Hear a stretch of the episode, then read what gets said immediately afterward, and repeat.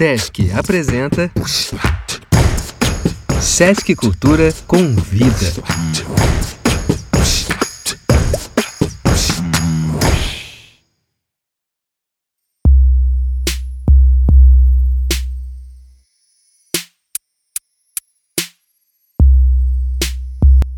Olá a todos e a todas que estão ouvindo esse podcast.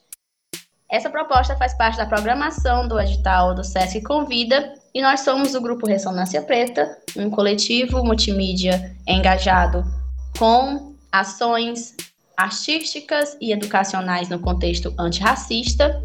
Somos do Ceará, no Sertão Central, e hoje nós vamos estar aqui falando sobre a relação entre o afrofuturismo e a produção cultural preta.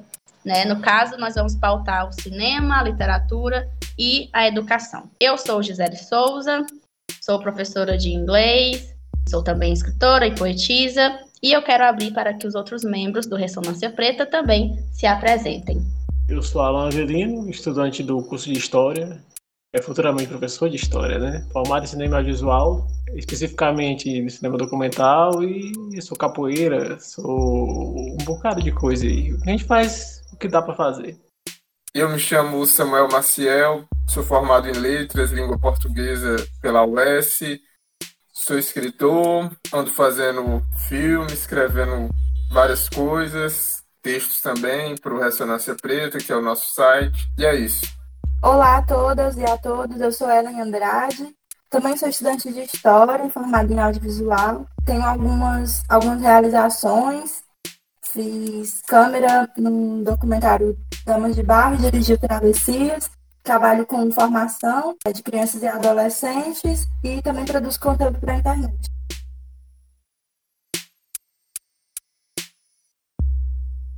Nós queríamos começar essa conversa apresentando para vocês por que, que a gente resolveu colocar o afrofuturismo como o norteador desses temas que a gente vai estar conversando. E também como algo essencial para acompanhar a produção cultural preta, porque o afrofuturismo ele vai estar tá perpassando todos esses temas que a gente vai estar tá conversando, né, a fim de trazer novas perspectivas para o povo preto, não só para a produção artística e cultural, mas também para, para uma nova perspectiva de vida e de práticas de vida também. O afrofuturismo é esse movimento onde a produção preta ela está em evidência, é algo, é um espaço onde nós pretos construímos e produzimos para outros pretos. É um espaço onde nós redefinimos a nossa história a partir da nossa voz, né? Nós colocamos o essencial do, do nosso povo em evidência. É o, o lugar onde a gente foge, a gente consegue se abrigar dessas estruturas, né, que não nos colocam, né, que não nos inserem, ou seja, onde nós não existimos, né. Então, o afrofuturismo ele vai para além de, por exemplo, uma ficção científica com personagens pretos, que é o que geralmente a gente conhece, né, sobre afrofuturismo, né? Então ele vai muito além, ele coloca filosofia, ancestralidade, afrocentricidade, enfim. E falar de cinema, literatura e educação dentro dessa perspectiva de pessoas pretas, né, é essencial que a gente fale sobre isso também. A gente poderia começar falando sobre as nossas referências e reflexões a partir né, do cinema, que é um, uma área em comum aqui da gente. Quem se habilita aí a abrir a roda de conversa. Então eu vou já, já é minha deixa, né? Eu tava já ouvindo falar e, e refletindo, né? O futurismo como um posicionamento no mundo, né? E a partir disso, é, levando em consideração pensar o cinema, a gente tem que fazer as seguintes reflexões, né? Primeiramente, antes de, de pensar referencial, né? Mas já pensando um referencial estratégico para minha fala, que é um bote referencial antes de um redescobrimento negro, antes de uma reflexão afrocentrada, antes de um pensar afrofuturismo dentro da indústria audiovisual. Eu acho que não é nem, nem tão só o cinema, mas a indústria audiovisual como um todo, né? Porque a gente vem de uma geração, talvez a nossa geração seja a última, porque eu tenho 26 anos.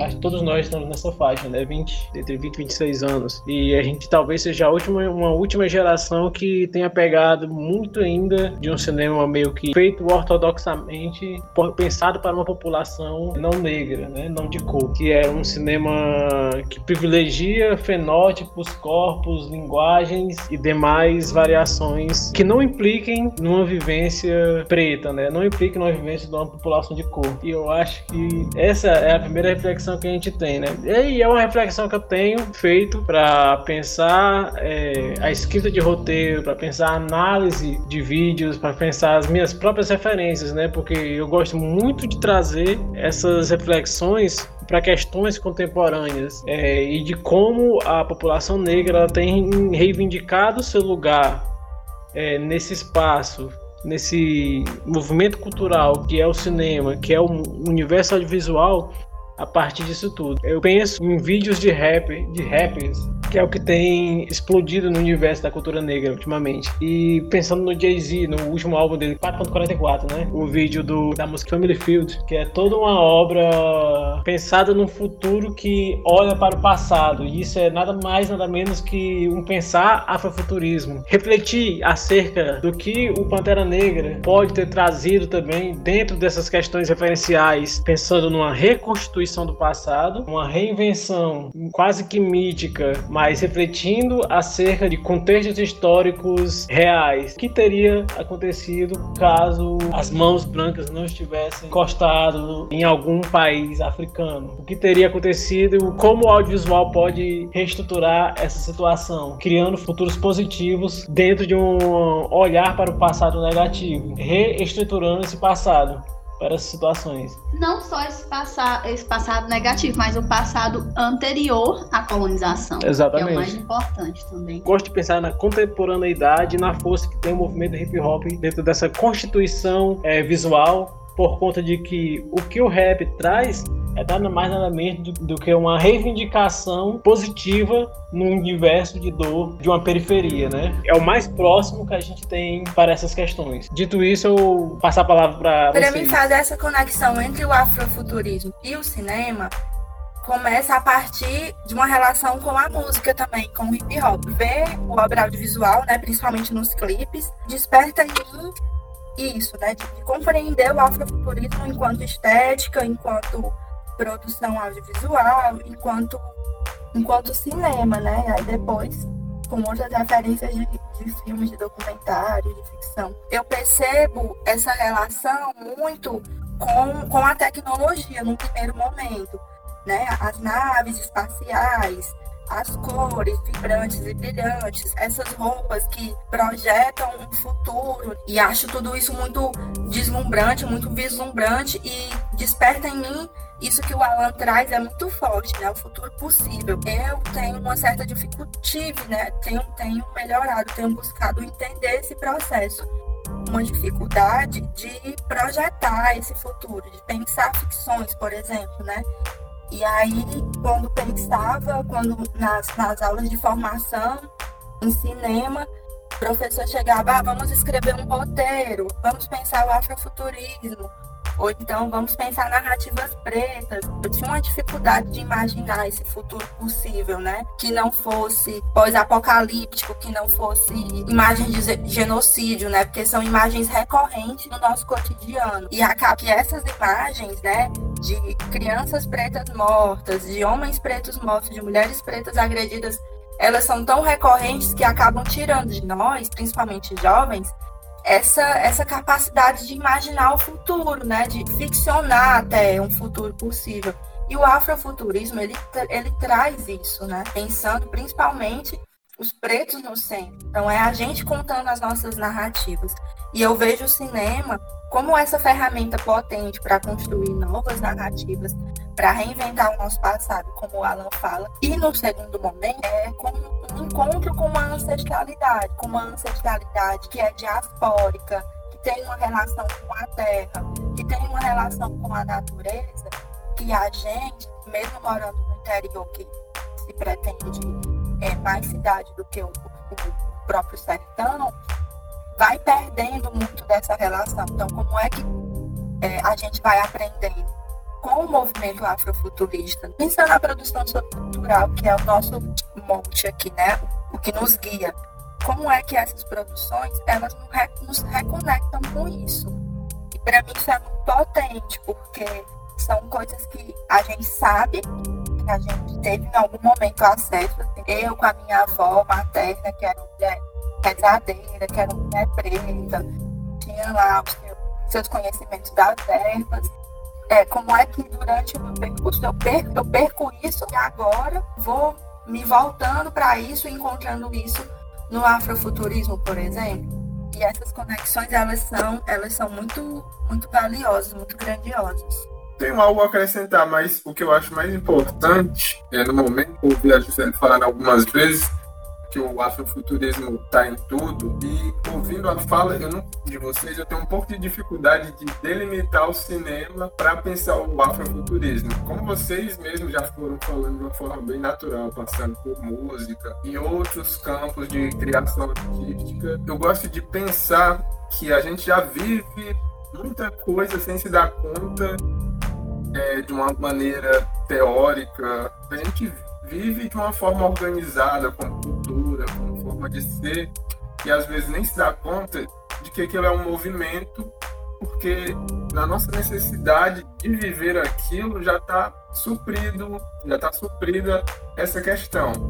Agora, para quem estuda, para quem trabalha com isso, é uma questão a ser organizada, é uma questão a ser descrita, observada. Aí o que eu quero dizer é que, ultimamente, me aproximando gradativamente do afrofuturismo, outras vias de pensamento que partem da África, é, eu consigo me perceber há muito tempo já conectado a isso, mas ainda assim sem se dar conta de que já vivia esses fluxos. A gente consegue perceber isso de uma forma mais escancarada quando a gente entende um pouco mais dessa teoria, dessas perspectivas, né? Minha colaboração é essa.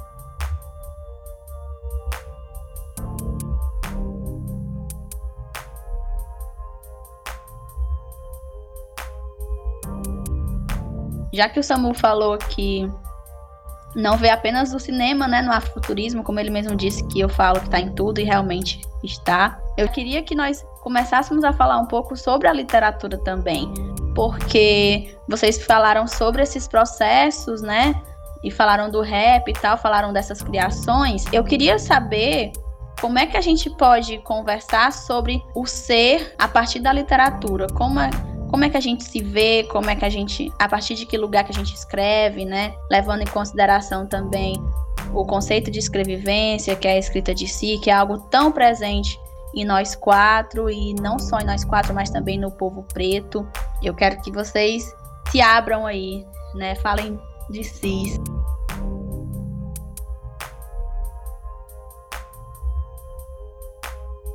Pensando essa continuidade da conversa, é, fica até muito fácil da gente iniciar essas conexões, porque são assuntos que, de certa forma, se complementam quando a gente pensa a nossa experiência vivida mesmo, né?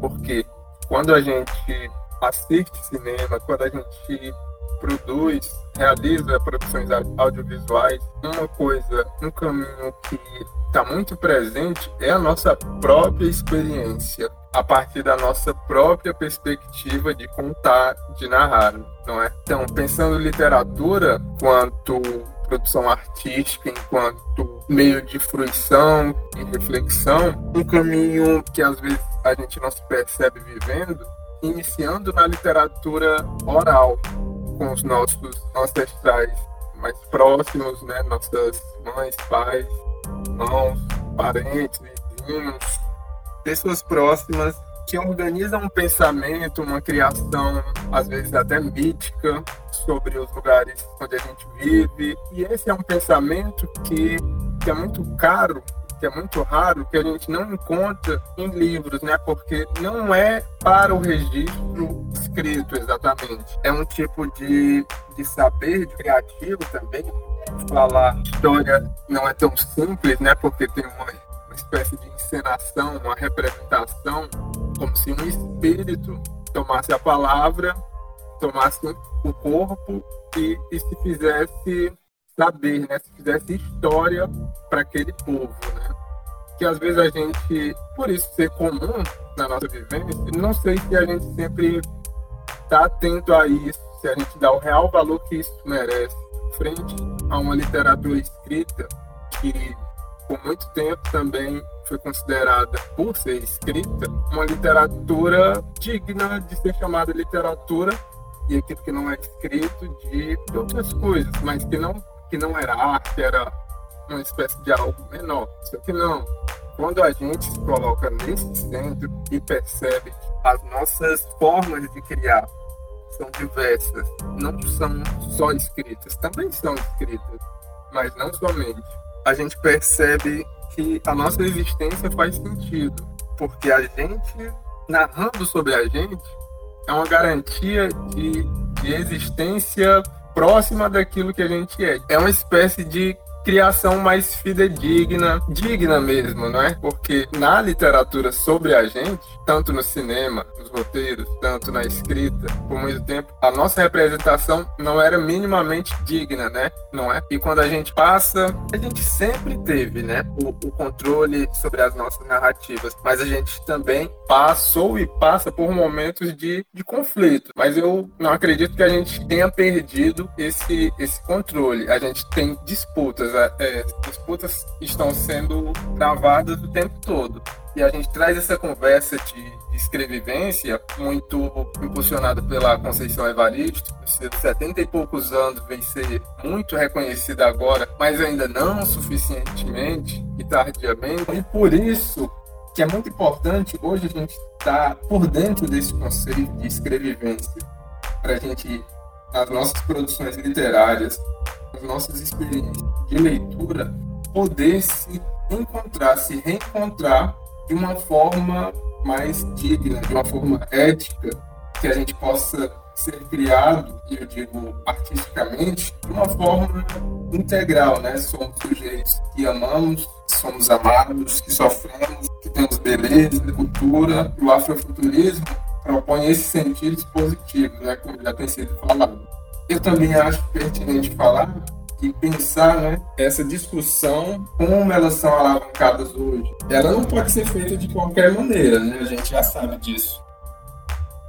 A partir disso, é interessante a gente pensar como é que está sendo pensar a construção de uma educação para os estudantes pretos, para os estudantes, para as estudantes pretas pensando esse debate da construção de narração, do cinema, da literatura e da referência afrofuturista, é, eu reflito muito sobre uma pedagogia da ausência e do exótico.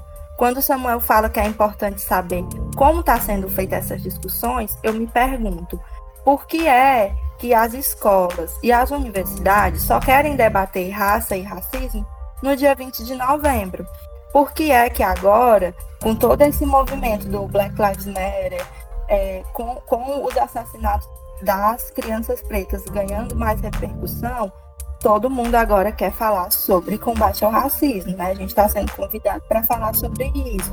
As pessoas estão falando sobre isso. Então, são momentos, são momentos históricos, né? E, e pensando o calendário da escola, são, são momentos no, no ano em que a escola decide falar sobre isso. Quando que para a gente o sofrimento do racismo é contínuo, né? O, o, o sentimento de, de, não pertencimento é contínuo, é, é dia a dia. Para mim é muito problemático isso, porque a nossa história ela está muito na ausência, né? Do que não é contado, do que não é dito. E aí é por isso que é preciso pensar estratégias para reverter né, essa, essa construção de narração, para transgredir, evocando o conceito da Bell Hooks no Ensinando a Transgredir, quando ela fala que é preciso entender a educação como uma prática libertadora, enquanto aluna do Paulo Freire, ela traz essas palavras, mas também é, libertadora, não só no sentido de, de ir para além das caixas, mas de pensar os corpos negros, os corpos não, não brancos, as mulheres pretas, né? E aí tudo, todo, todo, toda essa ausência, ela causa danos reais na construção da identidade do jovem, da criança, preto e preta no período escolar. Eu até listei alguns danos reais que, que a falta de referência nos causa, né? E aí até comentei antes. Esse sentimento de não pertencimento, um desamor que a gente, que a gente cria pelos nossos corpos, pelos nossos cabelos, pelos nossos nariz, pelas nossas texturas, pelas nossas famílias, né, nossas ancestralidades. A gente vai é, se afastando disso tudo numa tentativa de ser aceito, numa tentativa de ser descolado. Então, e são processos é, dolorosos, são processos que muitas vezes permeiam até a, a vida adulta.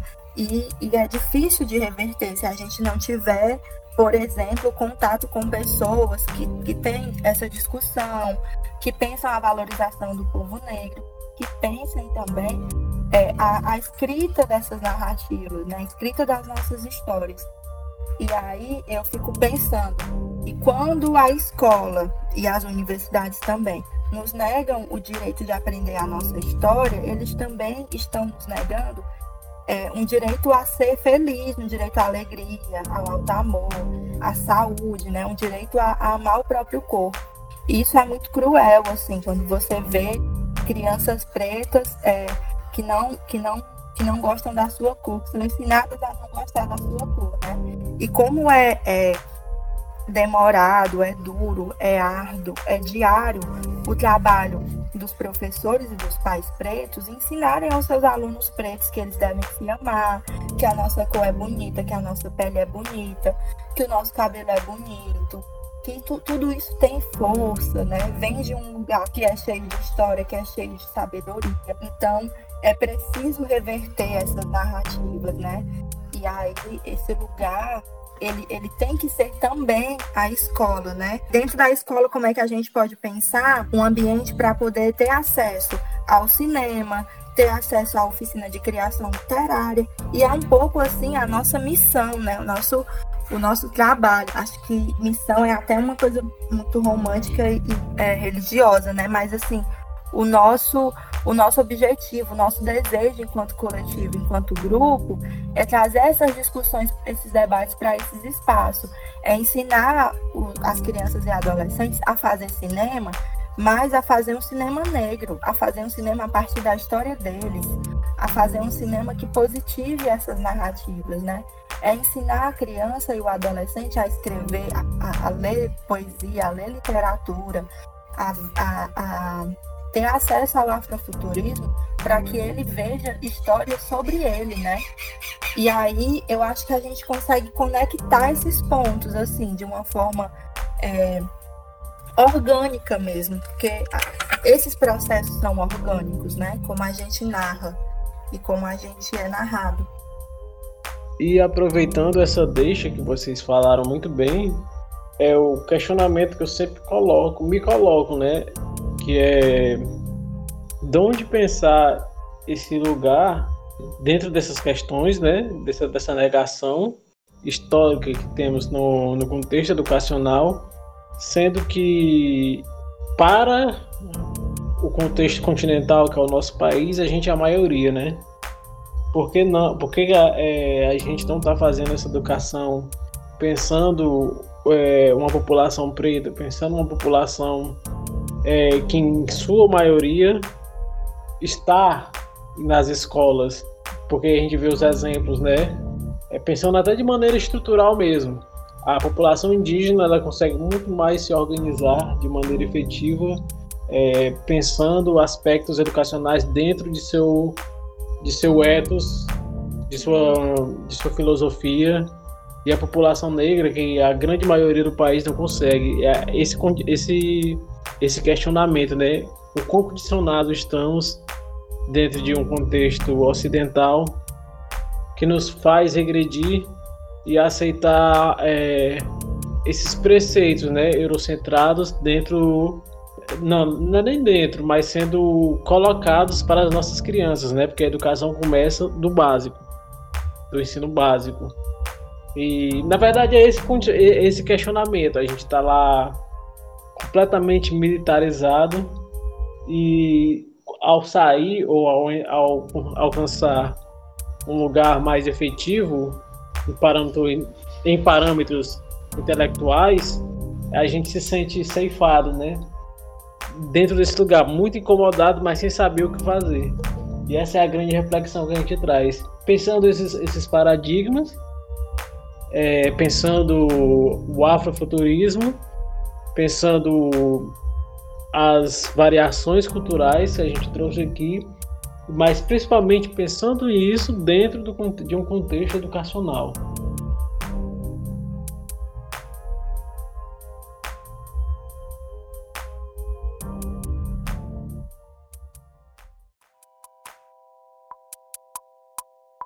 E depois desses questionamentos que nós levantamos aqui na nossa conversa, esperamos que vocês tenham gostado ou estejam gostando, porque ainda tem mais uma coisa essencial que são as referências, né? E a gente traz também essas referências lá no nosso site do Ressonância Preta e também na nossa rede social do Instagram, arroba Ressonância Preta. A gente produz ma materiais dentro desse, desses, dessas visões que a gente levantou aqui para vocês. E vamos soltar nossas referências, né, aqui. E aí, o que é que vocês têm para indicar para os nossos ouvintes?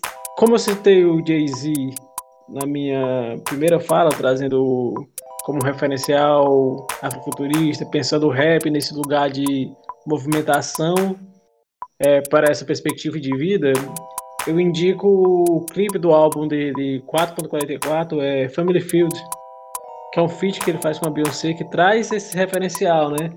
Que traz essas perspectivas de pensar ancestralidade, pensar educação, pensar referenciais pretos para é, não dentro de uma ferramenta audiovisual, mas que pensa todos esses conceitos que a gente trabalhou nesse episódio.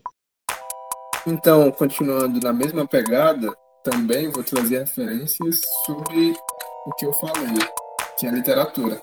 Então, a primeira é o Luiz Gama. Em 1859, ele lança um livro chamado Trovas Burlescas, que é uma obra muito interessante. Eu não vou adiantar muitas informações sobre, mas é uma, uma obra literária, uma poesia, centrada na experiência dele de um homem negro, intelectual, advogado, analista, vivendo no século XIX, 1800, um período de muita de acirramento da escravidão brasileira, de muita tensão, e, e se coloca nesse lugar intelectual que confronta os falsos intelectuais e toda aquela elite burguesa que ele confrontava. E essa obra você acha facilmente em PDF na internet. Outra obra literária que eu indico é O Quarto de Despejo, Diário de uma Favelada, da escritora Carolina Maria de Jesus, escrito um pouco mais de 100 anos depois, na década de 1960. A Carolina traz uma perspectiva revolucionária para a literatura brasileira, pensando a sua experiência na criação literária a partir da sua própria experiência. Ela cria uma narradora que cria um diário e fica muito difícil e, e é uma narrativa muito complexa para você pensar a vida de Carolina, catadora de, de papel, de outros produtos materiais recicláveis, e também uma mulher preta leitora. Ela tinha muita leitura e a sua criação não era ingênua, como muitos apontam. Então, essas duas indicações servem para você pensar a leitura para além da leitura em si, também como uma leitura de corpo, de mundo, de experiência, de oralidade também. Foi uma coisa que eu fiz questão de ressaltar. E nessas leituras, isso é retomado, é continuado. Bom, como referência e também indicações, é, eu queria trazer o Movimento Negro Educador, da Nilma Nilo Gomes, que é um, um, livro assim muito rico e traz um pouco a perspectiva dos saberes é, produzidos né, pelo movimento negro ao longo da história né, do movimento negro brasileiro e traz muitas demandas e, e as construções né, desses saberes também. É, queria indicar também é, a Bell Hooks, né, o Ensinando a Transgredir dela, que é, fala um pouco sobre os processos dela enquanto professora e também enquanto estudante. Queria indicar o podcast Quilombas, com K, que é das manas lá de Fortaleza, um podcast muito bom, trazem várias questões sobre construção de identidade também. E por último, para a gente pensar cinema negro, a plataforma Afroflix, que é a Netflix dos pretos, é idealizada pela Yasmin Tainá. E tem, tudo assim, série, documentário, ficção, ensaio, é, musical. É uma plataforma gratuita e muito massa. E é isso. E para finalizar, eu coloco as minhas referências que vão para o lado do afrofuturismo, né? Principalmente na literatura. Então, eu indico a leituras de ficções afrofuturistas, né? Eu falo ficções por conta que eu não tenho o afrofuturismo apenas como algo voltado para para o imaginário, mas sim algo que a gente realmente tem que pôr em prática, né? Por isso que eu falo ficções. mas no caso o afrofuturismo é para espe ficção especulativa, né? Então eu vou indicar alguns livros literários afrofuturistas. Primeiramente eu queria indicar a antologia O Futuro é Nosso, que é uma antologia da que tem boas edições literárias. É, ela foi publicada esse ano, tá? Bem recente. E são alguns contos afrofuturistas. Estou fazendo a leitura e está sendo muito, muito legal, muito interessante. Também indico os livros da Luan Zaila e também os livros do Fábio Cabral, que é um cara que vai trazer o termo macumba punk, que já vem outra perspectiva para o povo negro, né? Partir de outras questões ancestrais nossas e, e espiritualidades, não quer dizer que seja uma narrativa religiosa, não tem nada a ver, né? Enfim, mas levando em consideração, né, essa nossa mitologia. Então, eu indico que vocês façam as leituras. Eu também indico que vocês assistam filmes afrofuturistas, já que a gente falou aqui, e também escutem cantores afrofuturistas, no caso Thiago Eunino, é um cara que você pode perceber o afrofuturismo na obra dele. Enfim, o meu, as minhas indicações são essas. Também me indico como referência, né, por conta das, das minhas pesquisas em afrofuturismo disponíveis na internet. Enfim, as minhas referências são essas, né, para o afrofuturismo. E outra coisa, se você quiser mais referências também sobre esses temas, cola lá no nosso Instagram, né, no arroba Ressonância Preta, tem inclusive um guia meu só com referências afrofuturistas, a gente tem o Ressonância Indica, né, a gente tem vários, vários textos com mais referências sobre os temas, né, enfim, somos um coletivo de quatro pessoas, porém um coletivo muito diverso.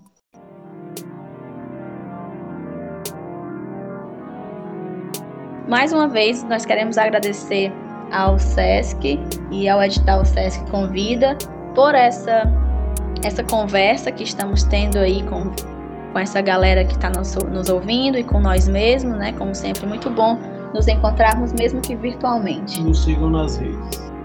E nos sigam nas redes sociais. Já falei aqui o arroba várias vezes para vocês. Enfim, lá tem quem a gente é, e foi um prazer imenso compor essa programação.